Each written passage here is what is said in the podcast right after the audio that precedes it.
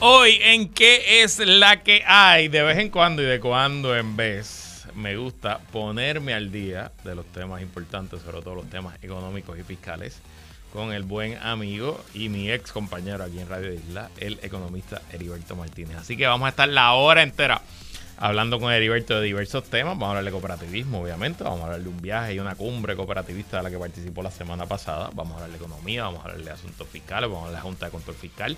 Vamos a hablar del panorama político del 2024 y sí, sí, también vamos a hablar de Star Wars. Así que todo eso y mucho más en qué es la que hay que comienza ahora.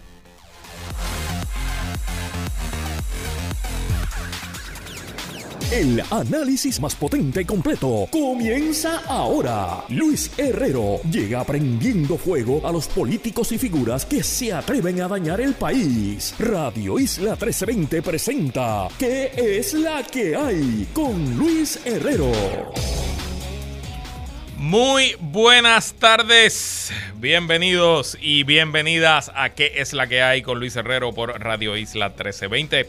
Hoy es miércoles 6 de diciembre de 2023. Estamos en vivo y en directo para todo Puerto Rico por el 1320 AM y su cadena para el mundo a través de radioisla.tv, nuestra aplicación para teléfonos Radio Isla Móvil y en facebook.com diagonal Radio Isla TV. Yo soy Luis Herrero y como siempre les invito a que me sigan en todas las redes sociales como L Herrero y recuerda que este programa lo puedes escuchar en su formato podcast. Búscalo como qué es la que hay en tu aplicación de podcast favorita para que me escuches cuando a ti te dé la gana y qué es la que hay de qué vamos a hablar hoy. Conversamos con el economista Heriberto Martínez de Cooperativismo, Economía, Presupuesto, Asuntos Fiscales, Política y Star Wars. Pero bueno, antes de presentar a Heriberto, algunas noticias de interés.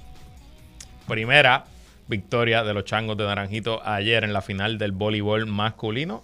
Derrotaron en Guaynabo a los Caribes de San Sebastián, ¿verdad? Sí, San Sebastián.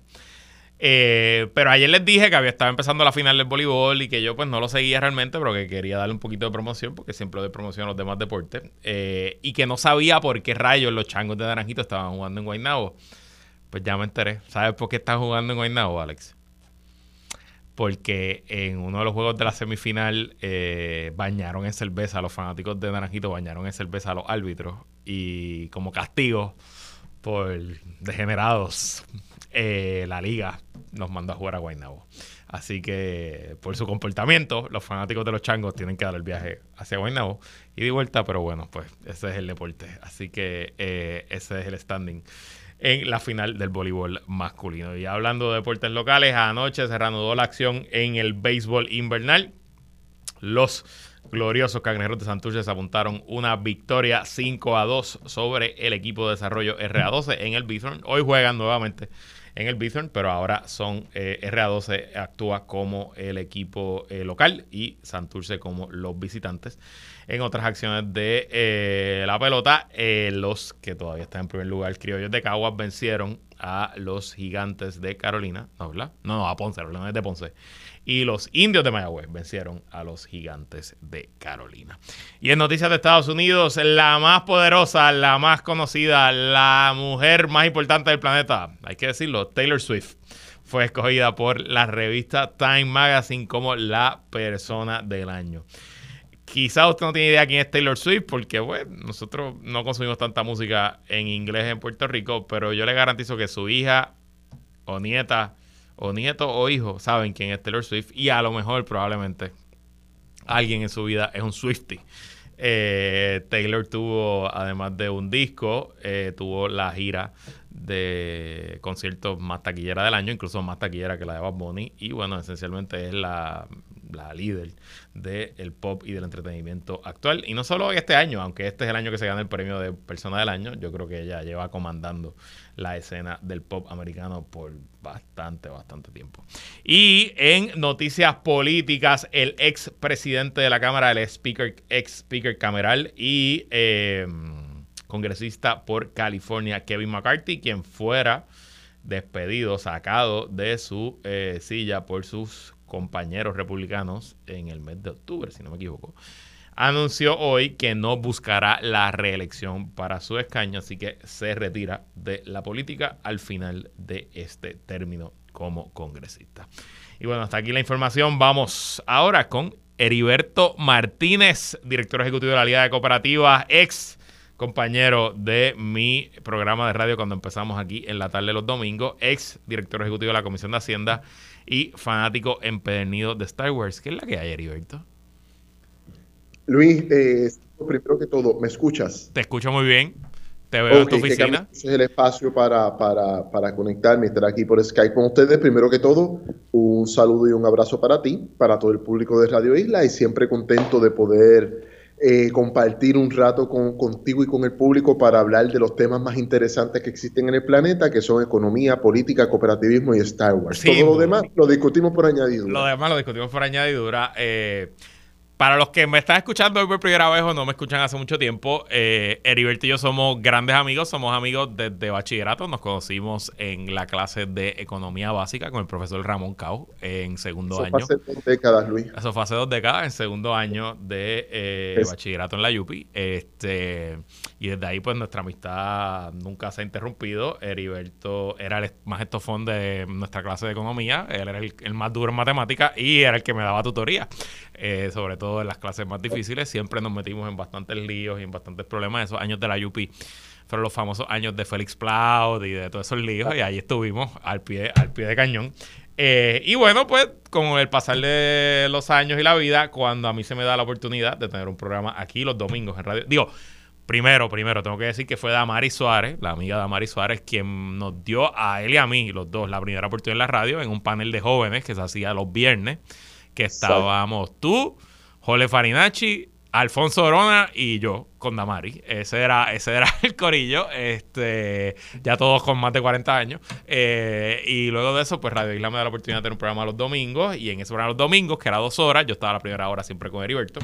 Eh, y bueno, de aquí hasta hoy, Heriberto estuvo. Luis, discúlpame, yo creo que ese eran cuatro horas inicialmente, no sé si te Eran cuatro horas, sí, sí, lo que pasa es que eso empezó con María, después de María que había programación de radio casi 24/7 porque no había más nada, pero después nos redujeron a dos horas porque era matador las seis, cuatro horas. ¿Y te acuerdas cuando recibíamos las llamadas desde los Estados Unidos, gente preguntando? Fue, fue, una época bien dramática, no me gusta recordarla mucho porque hay demasiadas emociones envueltas, pero fue una época bien dura cuando estábamos allí los domingos en esos micrófonos de Radio Isla. Fue, fue fuerte. Y fue esos domingos que empezamos a hablar de Star Wars y de Game of Thrones. Y me acuerdo que una vez alguien nos regañó por Twitter que qué hacen hablando de Game of Thrones en Radio Isla. Y yo, pues qué sé yo, hablando de lo que me da la gana. Usted no me tiene que escuchar.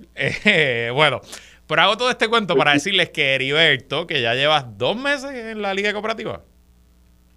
Eh, parece mucho más tiempo, pero sí, eh, eh, de, como director ejecutivo en propiedad, eh, dos meses y seis, siete días, lo que lleve diciembre. Arranqué, Luis, en propiedad el primero de octubre del 2023, pero ha sido tan intenso que lo que siento es que ya llevo aquí un par de años y nada, me estoy disfrutando mucho el proceso. Es un ambiente bien interesante, con un equipo de trabajo bien comprometido con lo que creen, con todo el tema cooperativo, así que nada, me estoy gozando mucho esta, esta etapa de profesional, recién cumplido los 40 años. Y los que te conocemos bien y sabemos eh, lo intenso de trabajo cuando estabas en la Comisión de Hacienda de la Cámara, pues ahora aparece un hombre, un hombre nuevo, rejuvenecido. Estás trabajando igual de duro, estoy seguro, pero está, está rejuvenecido, así que no sé si sí, y lo que pasa es que son, son otras, otras dinámicas, vamos a ponerlo de esa manera, y realmente el trabajo político legislativo Deja como te lo, lo, digo, Luis. En, yo sé que hay una percepción de que la Asamblea Legislativa no se trabaja. Hay una percepción generalizada con respecto a ese tema.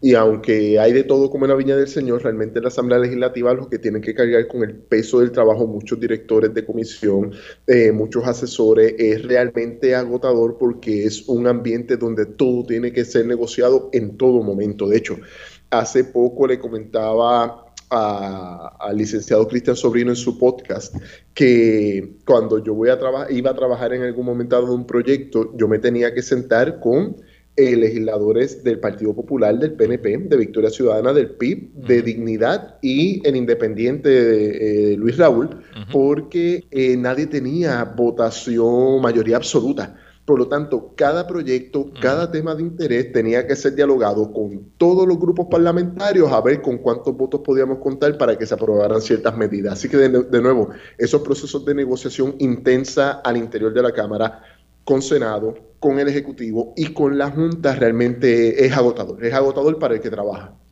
Bueno, Heriberto, entonces, está ya en la Liga de Cooperativas. La semana pasada, los que te seguimos en las redes sociales, te vimos que estuviste participando, no sé si era un foro, un evento, un simposio, pero esencialmente de cooperativismo latinoamericano en Honduras. ¿De qué se trató ese evento?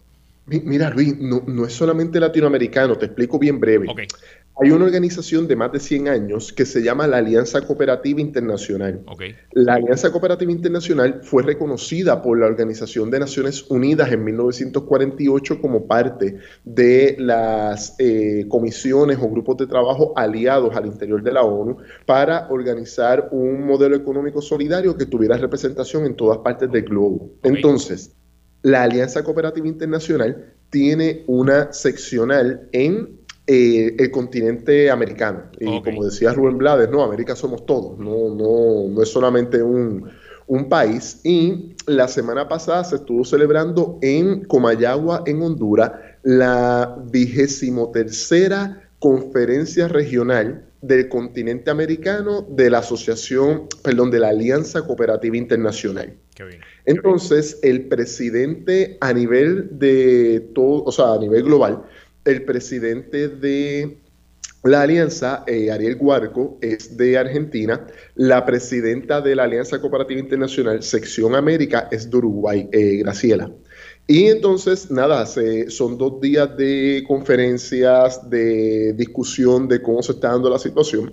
Y nada, dos cosas bien, bien importantes. Puerto Rico estuvo eh, representado por cinco personas, tres de la Junta de Directores de la Liga de Cooperativas, el director ejecutivo del Fondo de Inversiones para el Desarrollo Cooperativo, José Julián Ramírez, y eh, yo, que estuve entonces eh, como director ejecutivo de la liga, tanto José Julián como yo eh, nos tocó presentar. Yo estuve hablando sobre empleo y cooperativismo y la Liga de Cooperativas en Puerto Rico. Esto fue el miércoles y el jueves entonces presentó José Julián sobre el tema de las incubadoras, etcétera. Pero te quería puntualizar de que es de todo el continente americano porque Estados Unidos y Canadá estuvieron representados, no tuvieron participación como la tuvo eh, Puerto Rico, pero sí pudimos sentarnos a dialogar con ellos porque eh, para motivos de que nos podamos sentir orgullosos, el modelo cooperativo puertorriqueño, con sus cooperativas de base, con sus cooperativas de segundo grado, ya mismo explico lo que es eso, y con la Liga de Cooperativas como organismo cúpula,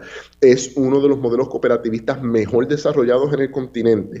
Y junto con Argentina y Uruguay, todos los demás países, incluyendo Estados Unidos y Canadá, querían aprender de nosotros. ¿Y sabes qué querían aprender de nosotros, Luis? Bien sencillo para, para no extenderme mucho en este tema. Que en Uruguay existe la Confederación eh, de Cooperativas, en Puerto Rico existe la Liga de Cooperativas y ambas organizaciones son las únicas dos organizaciones en todo el continente que aglutinan el 100% de las cooperativas de su jurisdicción. Eso no lo hay en México, O sea que no, no, lo hay en no lo hay en México, por ejemplo, que deben haber no miles de lo hay en cooperativas. Argentina, no lo hay en. Colombia, no lo hay en Estados Unidos, no lo hay en Canadá. Tener un organismo cúpula que pueda representar de manera exitosa los intereses de todo un movimiento cooperativo, eh, Puerto Rico y Uruguay son, son únicos en eso. Qué interesante. Y además de eso que nos acabas de contar, ¿cómo, cómo compara en general la sofisticación, la solidez, eh, los productos de nuestro sistema cooperativo con el resto de la región?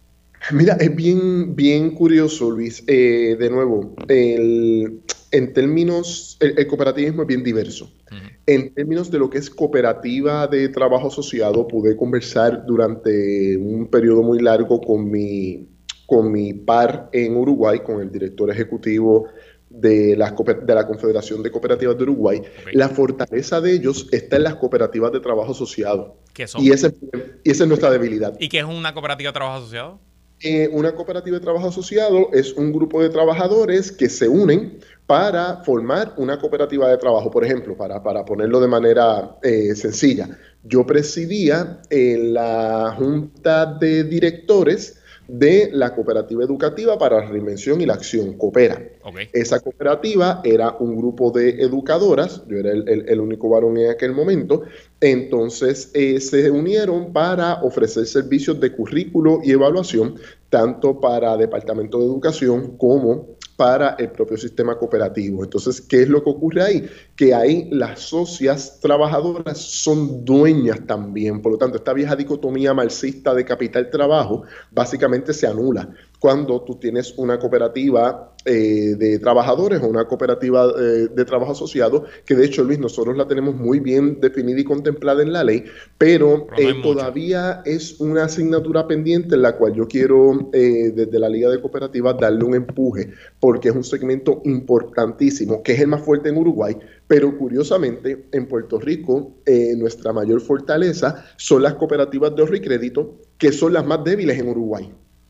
Entonces, cuando me están preguntando cómo las cooperativas de ahorro y crédito en Puerto Rico se volvieron tan eh, presentes en básicamente la totalidad de la geografía puertorriqueña, eh, yo les explico que en Puerto Rico en un momento dado eh, existían más de 20 bancos.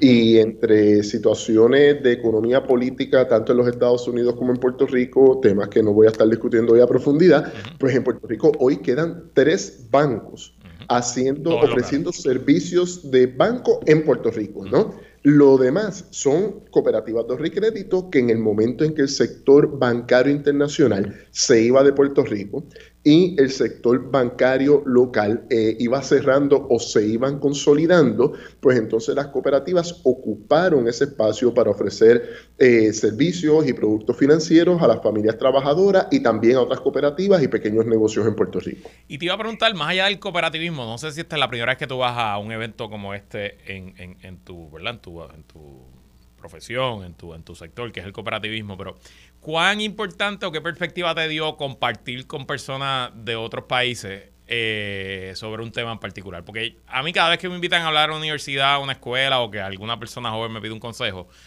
siempre les digo, entre los múltiples consejos, eh, les digo siempre que cojan un avión y viajen. Si a usted le gusta, no importa el tema eh, o la profesión o el área de práctica, hay allá afuera una asociación de algo que se relaciona a lo que usted hace, hay una convención de algo que se relaciona a lo que usted hace, y la perspectiva de viajar no solo eh, abre, ¿verdad? Te, abre mente y te, pone a otras ideas, sino que también eh, a mí me ha funcionado mucho en romper el mito y darme cuenta que la gente que hace lo que yo hago somos más o menos iguales y aunque yo, pues, en mi caso los consultores políticos, pues yo he hablado con gente que ha hecho 10 campañas presidenciales, que se ha sentado con las personas más poderosas del planeta, pero cuando me siento a hablar con ellos en un café o en la barra después de la sesión, me doy cuenta que son personas normales y que puedo tener un rapport con ellos y que y entonces pues un poco como que para mí ha sido bien beneficioso. ¿Cómo, cómo te funcionó ese viaje? ¿Cómo te sirvió? Mira Luis, yo había hecho este tipo de cosas anteriormente como economista. Nunca como eh, parte de la dirección de alguna cooperativa o de la Liga de Cooperativas de Puerto Rico, así que en ese tema fue la primera vez. Eh, hubo mensajes, por ejemplo, de la segunda vicepresidenta de España, Yolanda Díaz, hubo gente del Ministerio de Chile, hubo personas del Ministerio de Honduras y te voy a decir algo, lo que tú dices es bien cierto, cuando te empiezas a tomar eh, un café o una copa con estas personas, ¿no? Una vez culminaban las actividades del día, te dabas cuenta de que, número uno, eh, son personas normales. Número dos, eh, el grupo de Puerto Rico y, por ejemplo, José Julián y yo, que ambos presentamos y somos egresados de la Universidad de Puerto Rico, nos sentíamos sumamente cómodos expresando nuestras ideas, nuestros puntos y eh, lo que queríamos eh, dialogar con respecto al cooperativismo en Puerto Rico, sabiendo que teníamos un bagaje intelectual de primer nivel de la Universidad de Puerto Rico. Eh, el, el, cooperativismo en América Latina, o por lo menos los allí representados, eran también segmentos de las clases medias de sus respectivos países. O sea, no teníamos nadie que viniera, por ejemplo, de extrema pobreza o nadie que viniera de los sectores más acaudalados de la población. O sea, nos encontrábamos en un ambiente donde prevalecían clases medias, clases trabajadoras y clase profesional, ¿no? De sus respectivos países. Eh, también vino, vimos cómo se dan cierta, cierta Luis, eh, ciertas agrupaciones de manera informal. De momento el grupo de República Dominicana y el grupo de Puerto Rico estábamos sentados juntos, Argentina y Uruguay estaban sentados juntos, Canadá y Estados Unidos estaban sentados juntos. No se dan estas dinámicas sin querer que de momento, pues obviamente la, afinidad que teníamos con los hermanos dominicanos y colombianos, pues se dio como que de momento mucho más intensa.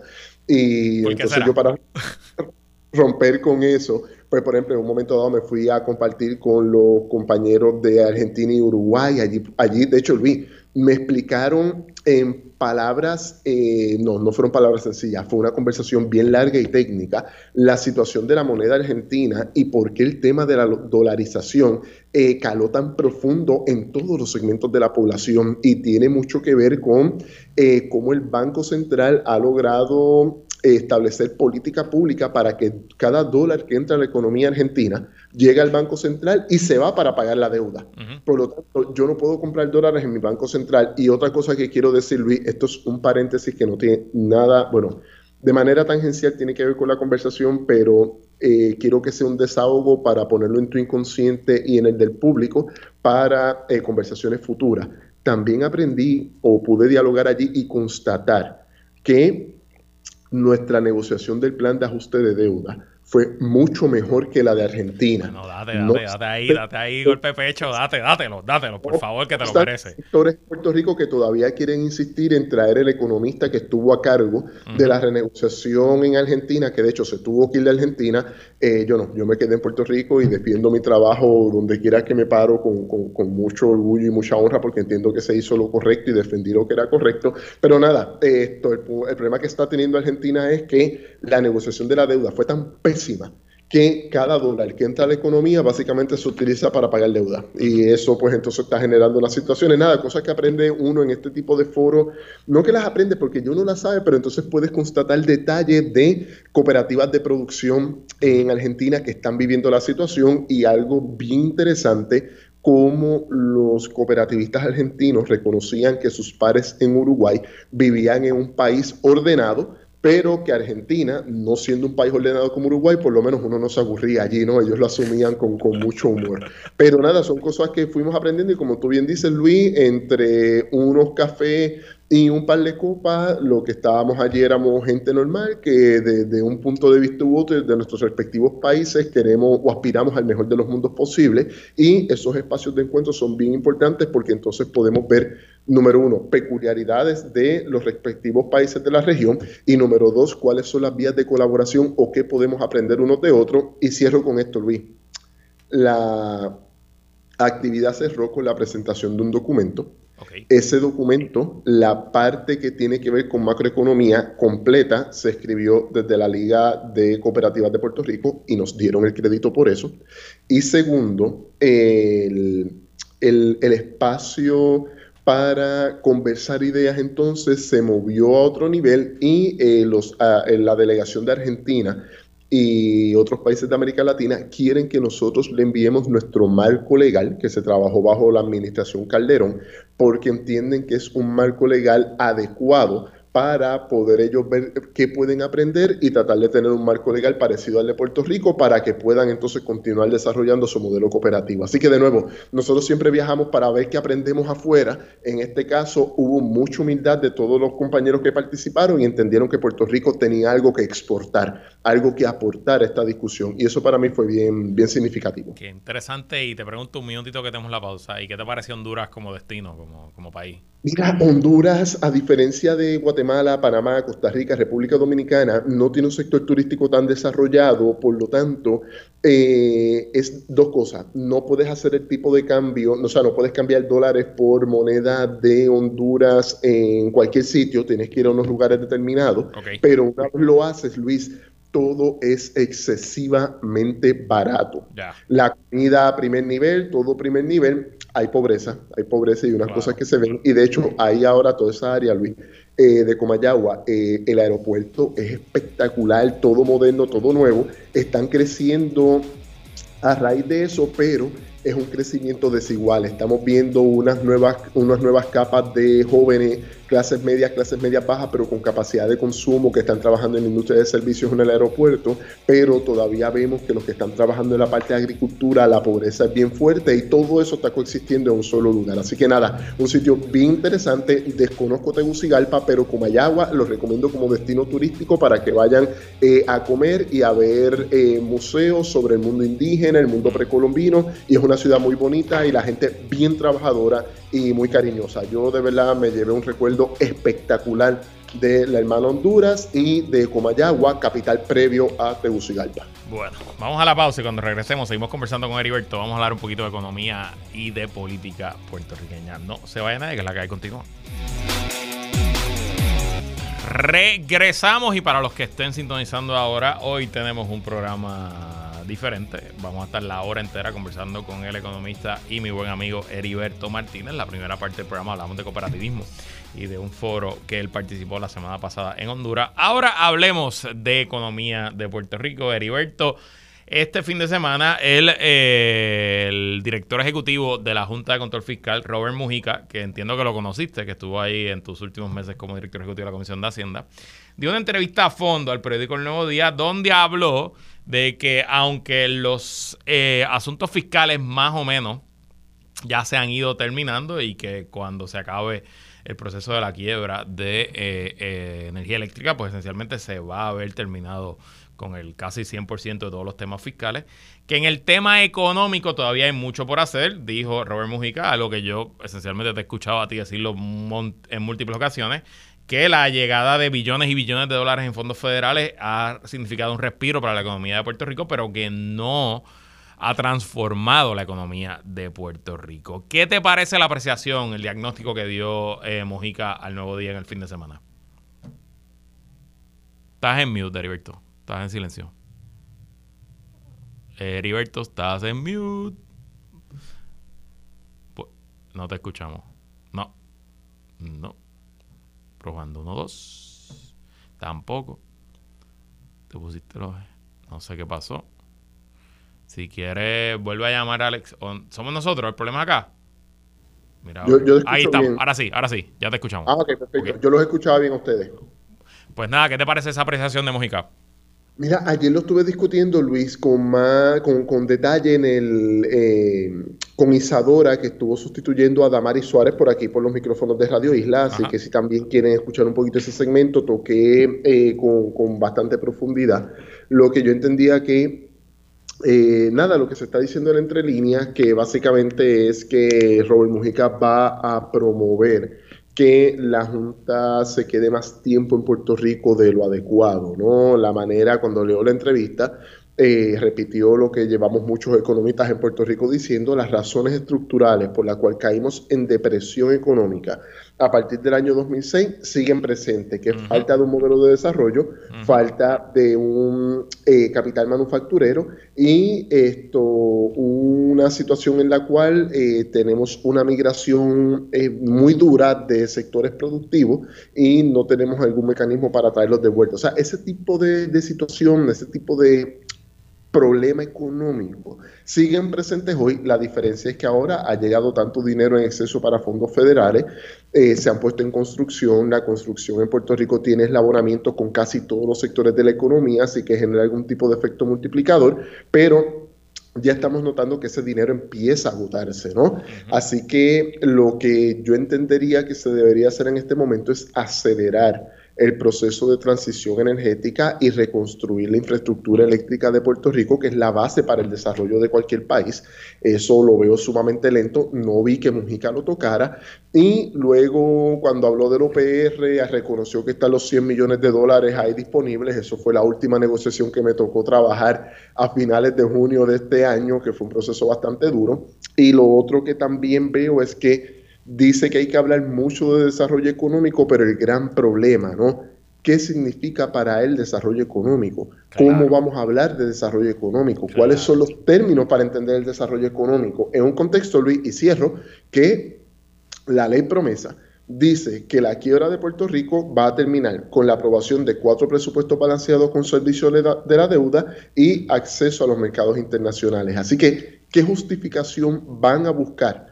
Para intentar quedarse en Puerto Rico y cómo los partidos políticos se van a posicionar en el año 2025 cuando pasen las elecciones para exigir la salida de la Junta, me parece que van a ser los dos grandes debates de época para los próximos dos años. Y eso te iba a decir, la salida de la Junta. Eh, Mojica dejó claro que él entiende que no ha habido ningún presupuesto balanceado desde que la Junta entró, que si acaso a lo mejor el presupuesto que está corriendo ahora, el corriente, pudiera ser el primer presupuesto balanceado. Eh, ¿Esa apreciación te parece correcta?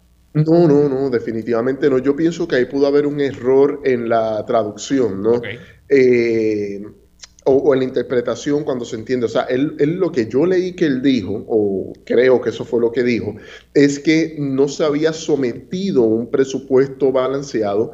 Eh, la realidad es que desde la Asamblea Legislativa, cuando yo dirigí la Comisión de Hacienda, que la preside el representante Jesús Santa, de hecho, se hicieron unos trabajos conjuntos con el senador Zaragoza también en aquellos momentos, en aquellas etapas iniciales, eh, nosotros cogíamos el presupuesto que sometía la Junta y el que sometía el gobernador y se hacían los diferentes trabajos y los procesos legislativos con las vistas públicas, con los arreglos que se hacían en comisión, se aprobaba en ambos cuerpos, gobernador firmó y la Junta avaló. Esto fue en el año 2021. En el año 2022 no se pudo aprobar el presupuesto de acuerdo a los tiempos de la Junta por una situación que hubo una discrepancia entre Cámara y Senado. Al final se terminó aprobando el presupuesto, pero la Junta certifica el de ellos, ¿no?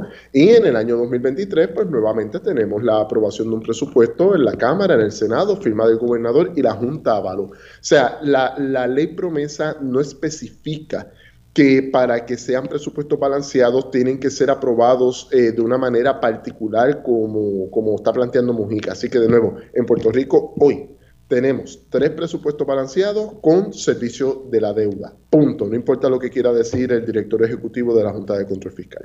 Yo mm, sigo pensando que la Junta, como toda burocracia, eh, ha sido muy proactiva en justificar su existencia y que no tiene ningún tipo de interés de irse. Y yo sigo pensando que... Luis, lo peor es que se está creando una capa intermedia de burócratas en la Junta también, que lo que quieren es justificar su salario por Claro, y el, el, presupuesto de la Junta es casi 100 millones al año en nómina, o sea, en lo que son los, los empleados y la, el personal.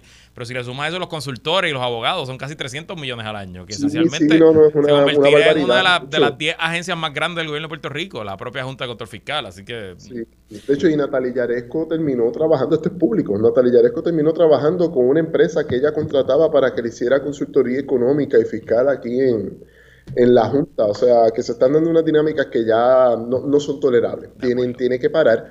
Eh, este último presupuesto en el 2024 debería ser el último y no importa quién gane las elecciones del 2024, en enero de 2025 debemos tener una expresión de Cámara, Senado y gobernador exigiendo el fin de la ley promesa y la salida de la Junta de Control Fiscal lo antes posible. Y, debería salir unánime. No importa quién gane, no importa quiénes estén sentados allí. Ya que me trae el tema de las elecciones, eh, todo esto que nosotros hemos hablado, temas fiscales, temas económicos, juntas, salida, diversificar la economía, ¿Hay alguien en Puerto Rico que aspira a la gobernación o a tomar el poder el año que viene que esté hablando de estos temas?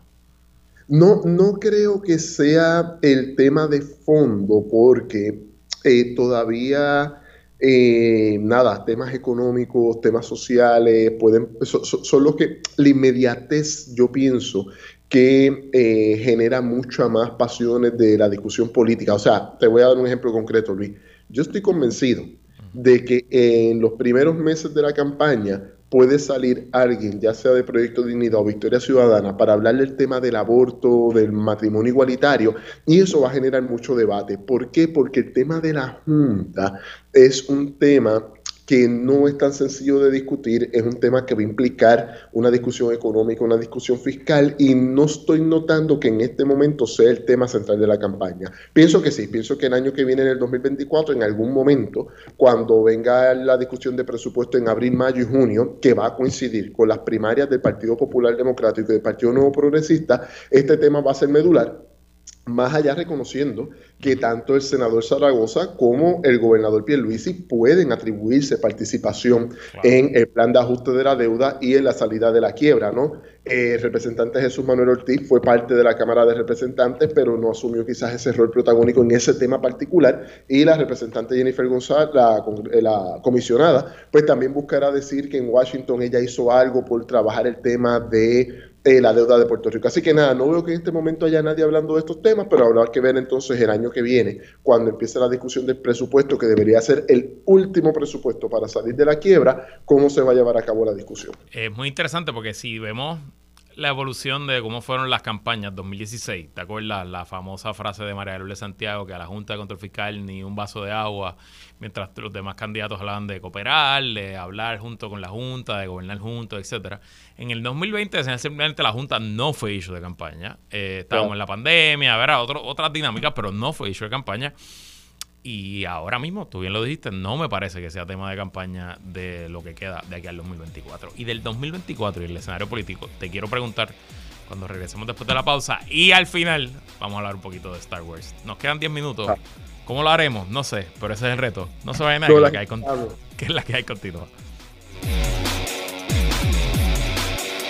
Regresamos y seguimos conversando hoy en edición especial con el buen amigo y economista Heriberto Martínez. Ya hablamos de cooperativismo, hablamos de desarrollo económico, hablamos de temas fiscales, hablamos un poquito de política. Heriberto, vamos camino a la elección más diversa, con más oferta electoral y con una alianza eh, que existe en las penumbras del código electoral mientras los dos partidos principales han venido de más a menos y nadie sabe dónde va a caer el asunto luego de las elecciones de noviembre. ¿Cómo, cómo ves las cosas a 11 meses del evento?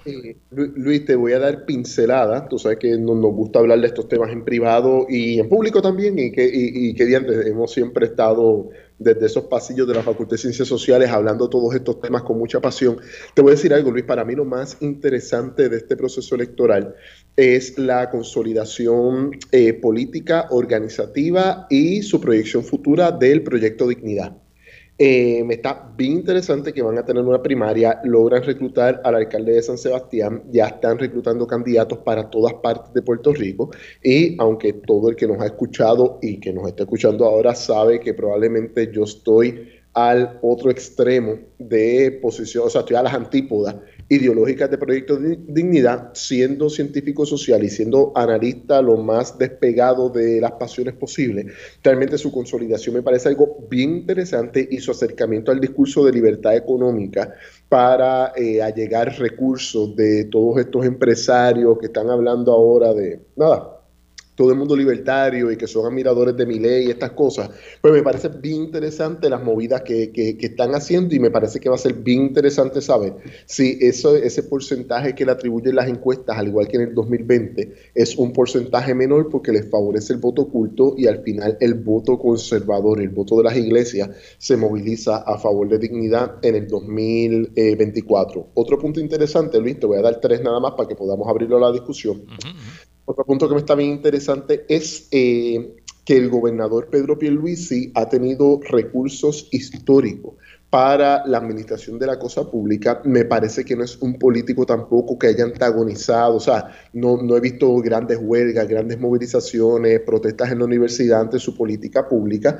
No obstante, aunque parece recortar ventaja de acuerdo a las encuestas que se han publicado, me ha sorprendido que aparezca 10, 12, 15 puntos por detrás de Jennifer González. Pienso que, eh, no sé, me está bien curioso eso, habrá que ver cómo concluye la primaria, pero teniendo tantos recursos que la popularidad no vaya de la mano con ese gasto público me sorprende y son cosas que debemos dialogar después con calma. Lo tercero que me parece bien interesante es que ante la salida de Jennifer González de la comisaría para aspirar a la gobernación, la posición de comisionado residente pareciera quedar abierta siendo Pablo José el que más dinero ha recaudado. Por lo tanto, pienso que Pablo José tiene eh, múltiples oportunidades de prevalecer en una contienda que se le ha negado al Partido Popular desde las elecciones del 2004, cuando la gobernación la gana el exgobernador Acevedo Vila, pero la comisaría la gana también el exgobernador Luis Fortuño. Así que esas cosas me están bien interesantes y desde el punto de vista de la alianza, habrá que ver, Luis, el neto. Eh, Juan Dalmao obtuvo 13.2% en las elecciones, la Alexandra Lugaro 13.71%. Habrá que ver si la suma da 28% o si esa suma va a provocar también unas salidas y una llegada de votantes. Así que el neto habrá que evaluarlo. Las encuestas no le están dando un buen número, pero, pero, ojo, eh, las encuestas a la alcaldía de San Juan en el 2020 tampoco se las daban a Manuel Natal y vimos el resultado. Así que de nuevo, mucho cuidado con las encuestas.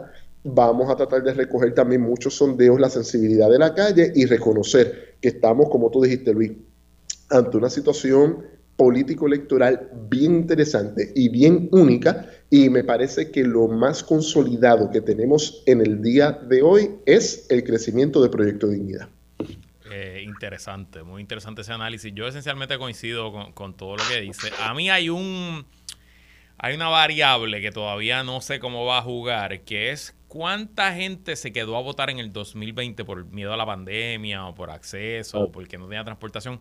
Porque yo sí, aunque sí la, es normal, o sea, la tendencia es a una baja participación, que la participación viene bajando en las últimas cuatro elecciones.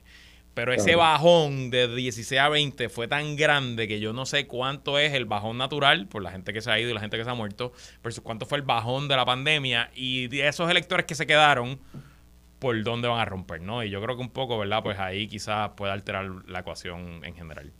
Y, otra cosa, Luis, que me está bien interesante que tenemos que ver son, en, términos de las estrategias de los partidos, es, eh, número uno, el tema del estatus, eh, vamos, el tema de la estadidad no parece ya ser un tema de amplia movilización. Quizás el Partido Nuevo Progresista lo puede utilizar para consolidación del voto, pero no lo veo en la discusión pública ni en la calle como que ese sea tema fundamental para el voto del 2024. Y lo otro, Luis, no sé si te percataste que en Bayamón, en el distrito senatorial, va a estar compitiendo tanto César Vázquez como el licenciado José Bernardo Márquez.